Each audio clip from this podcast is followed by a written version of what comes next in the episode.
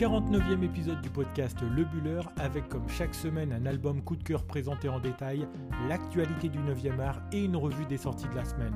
Dans cet épisode, on vous dit tout sur ce qui a poussé une jeune psychiatre de l'asile d'Arkham à Gotham City à devenir la redoutable Harley Quinn.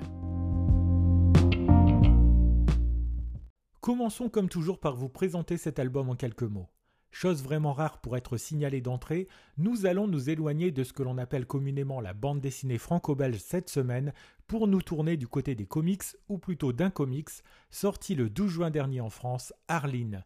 D'ailleurs, s'il est sorti chez nous au sein d'un album unique avec une couverture rigide cartonnée, il a été proposé sous la forme de trois épisodes aux États-Unis entre novembre 2019 et février 2020 mettant en scène le personnage d'Harley Quinn, popularisé par la série Suicide Squad et le film qui en découle, c'est l'occasion d'en apprendre plus sur ce personnage aussi dangereux que sexy et facétieux. Comme Harley Quinn fait aussi partie des ennemis de Batman, qui est un super-héros développé au sein des éditions DC Comics, c'est donc cette même maison d'édition qui propose cet album unique dans la collection Black Label.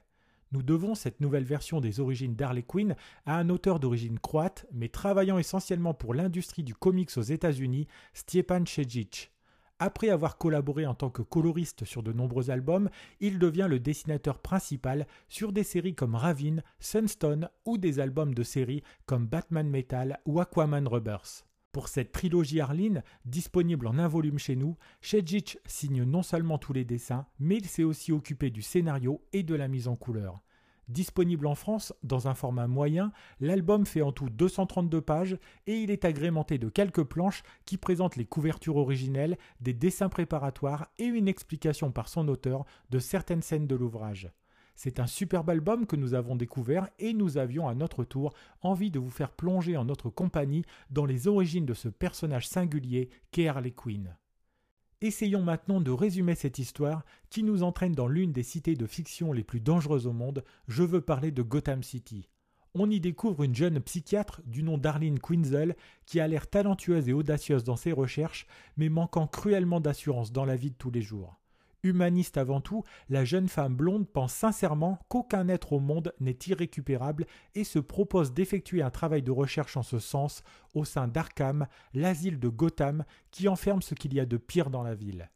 Son existence va aussi être marquée par la peur terrible qu'elle éprouvera un soir alors qu'en sortant d'un bar en compagnie d'une amie, elle se retrouve au bout d'un canon de revolver. De l'autre côté de ce revolver, le sourire à la fois maléfique et enjôleur du Joker, l'ennemi juré de Batman qu'il a sur les talons. Cette rencontre traumatisante et terrifiante déclenche chez la jeune femme une série de cauchemars qui vont la faire plonger doucement vers un état dépressif et vers une fatigue chronique liée aussi à des journées de travail intenses. Pour ne rien arranger, depuis que Batman l'a mis aux arrêts, le même Joker est maintenant un pensionnaire de l'asile d'Arkham et comme pour exorciser sa peur, Quinzel décide d'en faire l'un de ses principaux sujets de recherche. À le côtoyer au quotidien, Arlene finit par s'attacher à ce drôle de personnage qu'elle pense pouvoir sonder là où les autres ont échoué.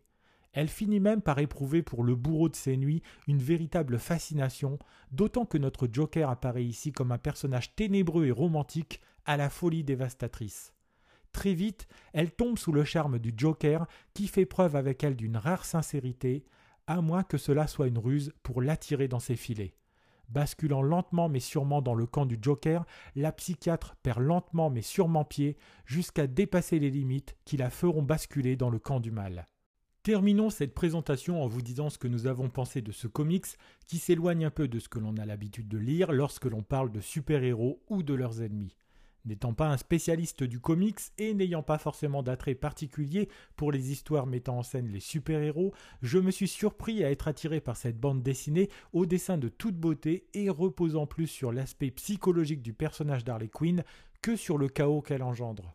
D'ailleurs, à proprement parler, cet album ne parle pas vraiment d'Harley Quinn, mais plutôt de la jeune psychiatre Arlene Quinzel et du mécanisme qui va la faire basculer du mauvais côté en tombant véritablement amoureuse du Joker. Cet album prend donc le temps de s'intéresser à la psychologie du personnage principal en nous montrant ses faiblesses et en nous permettant d'accéder à ses doutes. Le dessin de Shedjic est tout simplement sublime, d'autant qu'il repose bien plus sur les émotions des personnages que sur de l'action pure. Le dessin prend le temps de nous faire comprendre quels sont les doutes et les interrogations de cette femme, à la fois forte et sûre d'elle en apparence, mais rongée par le doute dans l'intimité de ses pensées. Le glissement lent et certain vers la folie se traduit par des micro-changements dans les traits de cette séduisante héroïne qui finit par devenir le jouet d'un Joker à milieu du personnage un peu bouffon que l'on peut trouver dans certaines aventures de Batman. Le cadrage dynamique donne du rythme à ce récit qui, même s'il ne propose pas de l'action à toutes les pages, arrive tout de même à garder son lecteur en alerte de la première à la dernière planche.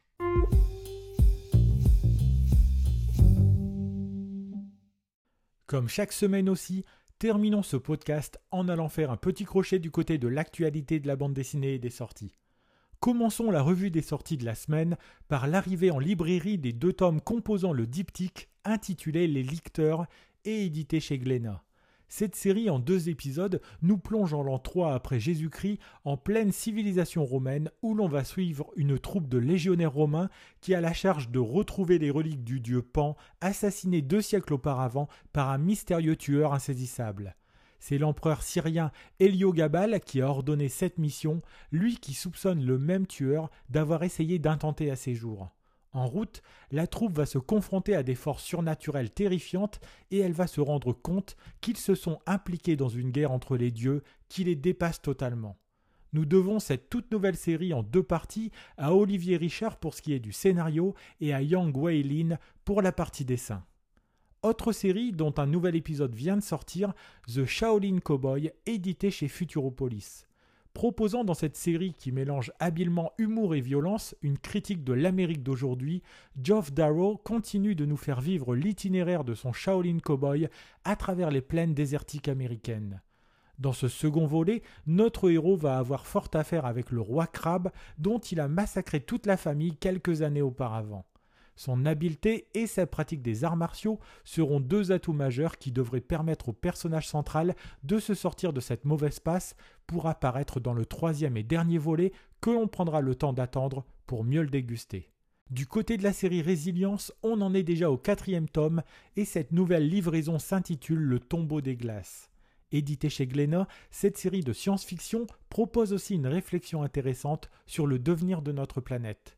Nous propulsant en l'an 2075, on y découvre une Terre presque totalement recouverte par les champs, avec une société qui détient 90% de ces terres, la puissante Diocinta. On y suit ici un réseau de résistance baptisé Résilience qui va se battre pour mettre fin à cette hégémonie et le régime totalitaire qui l'accompagne. Dans cet épisode, la résistance doit détruire un laboratoire secret implanté par la firme Diocinta du côté de la banquise pour développer une nouvelle forme de plante transgénique. Série passionnante qui reflète par certains aspects notre société, nous la devons à Augustin Lebon au scénario comme au dessin. Terminons cette revue des sorties par un peu de légèreté avec Ursula, Mon père cet enfer, un one-shot proposé par les éditions Jungle.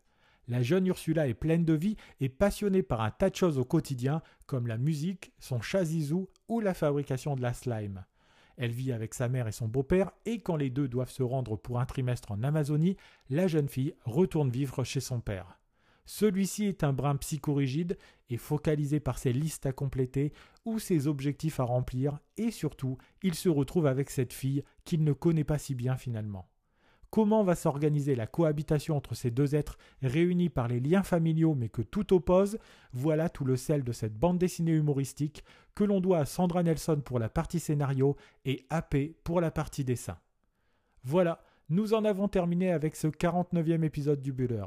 Si vous souhaitez découvrir des images de la bande dessinée Arline ou si vous voulez nous laisser des remarques et des commentaires, n'hésitez pas à passer sur nos réseaux sociaux puisque nous sommes disponibles sur Instagram sur l'adresse lebuller.podcast et sur Twitter lebuller1. Si vous avez aimé cet épisode, n'hésitez pas non plus à le partager autour de vous et à nous laisser une bonne note sur les plateformes de podcast.